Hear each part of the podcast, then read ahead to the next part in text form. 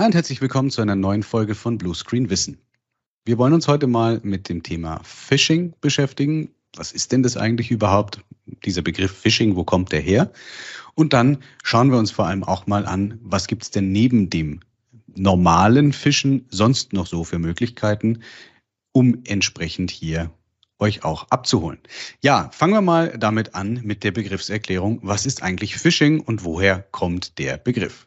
Phishing der englische Begriff Fishing, also Angeln, der beschreibt im Grunde genommen eine Praxis, um Informationen entsprechend von Leuten abzugreifen und zu klauen. Das kann zum Beispiel durch eine E-Mail stattfinden. Wir haben das ja schon ein paar Mal erwähnt wo jetzt drin steht, hey, bitte hilf mir, ich bin ein Mitarbeiter und brauche Unterstützung oder ich bin der Chef oder es ist irgendwas Interessantes dabei. Das heißt, auch hier wiederum Awareness äh, wäre an der Stelle ein wichtiges Thema. Und ja, wenn ich dann hier entsprechend reagiere, wenn ich auf die Mail antworte, den Anhang öffne, auf einen Link klicke, dann wird versucht, hier zum Beispiel meine Zugangsdaten abzugreifen. Man kann heute leider sehr gut Webseiten auch kopieren, klonen echte Webseiten. Die schauen dann so aus wie die, wo man glaubt hinzugehen. Das bedingt dann teilweise auch noch anderen Methoden, wie zum Beispiel einem Man-in-the-Middle-Angriff, der quasi sich zwischen mich und das Internet setzt und dann die Website von Meta zum Beispiel klont und mir vorgibt, dass das jetzt die Webseite von Meta wäre für den Login oder Gmail oder Amazon oder was auch immer. Oder aber leider auch im beruflichen Kontext Mails und Links, die dann auf eine Seite zeigen, die so aussieht wie zum Beispiel SharePoint Online oder der Anmeldedialog von meinem Microsoft 365 Account.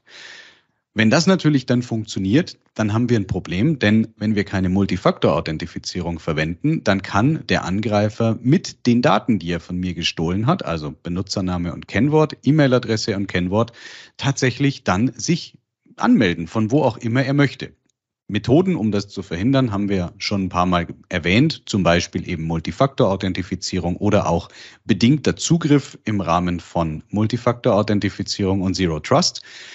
Wenn wir das aber nicht haben, dann sind unsere Daten erstmal im Internet und können dann dort gehandelt werden. Die werden dann auch tatsächlich verkauft. Mit denen kann dann jemand anderes uns Probleme verursachen oder Schindluder treiben, einen Betrugsangriff entsprechend vornehmen.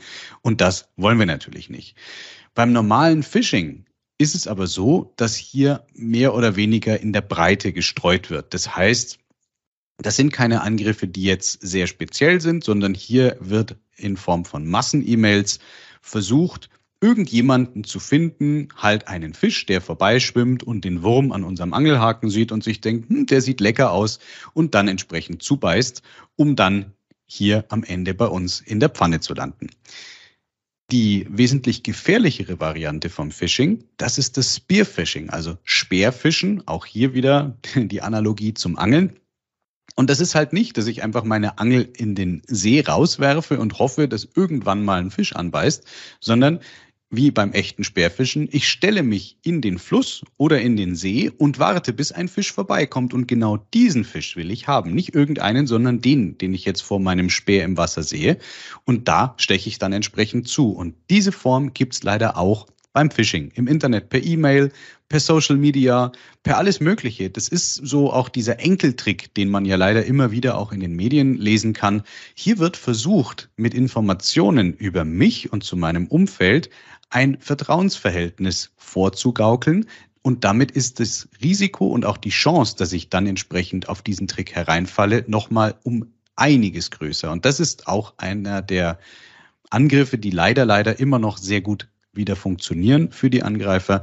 Und hier ist natürlich das ganz, ganz große Problem. Es ist halt sehr schwer zu erkennen. Also gerade wenn ein Angriff jetzt zum Beispiel im Kontext von Kunden, von Personal, von Mitarbeitern, von Vorgesetzten kommt, dann sieht die Mail erstmal auch so aus, als ob die zum Beispiel von meinem Geschäftsführer oder meinem Geschäftspartner käme. Das heißt, ich habe die erste Hürde im Kopf, wir erinnern uns an die Folge zum Thema Awareness. Das schnelle Denken an der Stelle schon behandelt. Das heißt, das schnelle Denken wurde hier schon entsprechend bedient. Jawohl, den kenne ich und deswegen gehe ich da jetzt auch einfach mal drauf ein. Ich nehme an, dass das wirklich dieser Absender ist. Und wenn ich dann die Mail öffne und auf den Link klicke zum Beispiel oder auf die Mail antworte oder den Anhang öffne, dann haben wir schon das Theater. Dann kann sich entsprechend ein Schadcode auch tatsächlich relativ schnell einnisten oder meine Daten werden entsprechend dann gestohlen. Das heißt, hier an dieser Stelle Spearfishing als sehr, sehr gefährliche Methode und Maßnahme, um entsprechend an Informationen zu kommen. Und das stellt heutzutage ein noch größeres Risiko dar als in der Vergangenheit, als halt Social Media noch nicht so verbreitet gewesen ist. Denn auch hier ist es wichtig zu wissen, wir teilen ja tagtäglich Informationen über uns. Wir teilen äh, Social Media, wann wir Geburtstag haben. Wir teilen Social Media, mit dem, wem wir befreundet sind, mit wem wir zusammen in einer Firma arbeiten. Diese ganzen Informationen, die teilen wir ja freiwillig. Sei es jetzt eben auf äh, geschäftlichem Social Media wie LinkedIn oder Xing oder aber natürlich auch in privaten Accounts wie bei Instagram, wie bei Meta und wie die ganzen Dinge alle heißen. Und das ist natürlich schon ein, ein ganz, ganz, ganz großes Problem. Und deswegen kommen wir auch gleich an den Punkt, wie kann ich mich denn davor tatsächlich auch jetzt schützen? Ein paar Sachen habe ich gerade schon im Kontext erwähnt.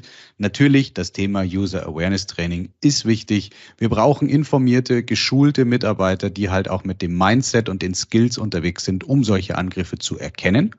Auf der anderen Seite natürlich aber auch technische Maßnahmen, um entsprechend solche Angriffe zu erkennen. Auch hier hilft eine gute E-Mail-Security-Lösung, die erkennen kann, ob es sich jetzt hier wirklich um den Absender handelt, der er vorgibt zu sein. Also das Thema Impersonating, gibt sich jemand als jemand anderes aus. Hier hilft dann aber auch ganz viel zum Beispiel die Möglichkeiten im Bereich E-Mail Security, die man auch jetzt sofort jederzeit ohne eine zusätzliche Software umsetzen könnte, nämlich das Hinterlegen zum Beispiel von SPF-Einträgen im DNS der Firmendomäne, einfach um diesen Spoofing-Schutz zu haben, damit niemand im Namen meiner Domäne E-Mails verschicken kann. Oder eben dann auch äh, tiefergehende Mechanismen und Methoden wie zum Beispiel DKIM und DMARC, wo man einfach auch hier eine, eine Absenderreputation direkt mitgeben kann, um dem Empfänger zu zeigen und zu beweisen, dass diese E-Mail tatsächlich von meinem Mail-Server, von meiner Firma verschickt worden ist. Wenn jetzt natürlich sich ein Verschlüsselungstrojaner eingenistet hat bei mir schon, dann schickt er natürlich von meinem Account mit meinem echten Account diese Mails raus. Heißt, hier schützt natürlich diese Mechanismen aus SPF, DMARC und DKIM nur bedingt. Auch hier brauche ich natürlich wiederum eine zusätzliche Möglichkeit, die mir die Mail halt dann auch durchforstet, die auch eine Betrugserkennung mitbringt, wo man vielleicht aus dem Kontext der E-Mail, aus dem, was dort in dem E-Mail-Body drin steht, erkennen kann, softwarebasiert, was ist denn die Intention dieser Mail? Ist das eine Betrugs Möglichkeit? Ist das ein Versuch, irgendwas abzuziehen? Und auch hier gibt es entsprechend gute Lösungen, die solche Dinge und solche ähm, Mechanismen einfach auch KI gestützt heute schon bieten können. Nichts, äh, nicht zuletzt natürlich auch wichtig, wenn es um das Thema Account-Sicherheit geht. Ich kann es nicht oft genug sagen. Bitte verwendet Multifaktor-Authentifizierung, denn damit können meine Zugangsdaten natürlich erstmal geklaut werden, aber ohne den zusätzlichen Faktor ist es halt sehr schwer, sich dann entsprechend einzuloggen oder benutzt auch Methoden wie Zero Trust, wo ich dann entsprechend natürlich auch wiederum nochmal die Reputation des Endgerätes abfrage, wo ich auch wissen möchte, vertrauen wir denn diesem Gerät, vertrauen wir dem Netzwerk, vertrauen wir dem Standort und das würde das Ganze halt auch schon wesentlich ungefährlicher an dieser Stelle machen.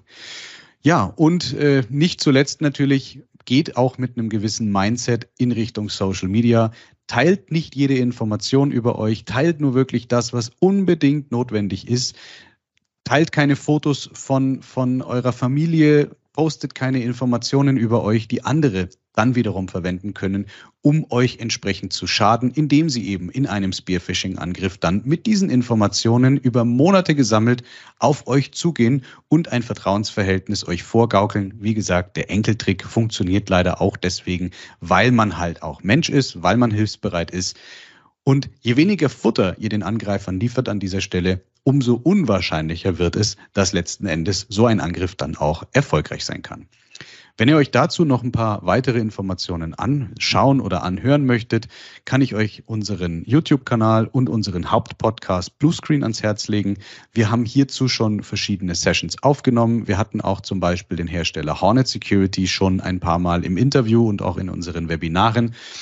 Guckt euch das mal an, was euch diese Lösungen von Hornet Security an dieser Stelle zum Beispiel bieten können und schaut natürlich auch gern auf unserer Webseite vorbei. Auch hier findet ihr passende Produkte und hier könnt ihr auch Beratungstermine buchen, um euch mit uns über das Thema mal auszutauschen.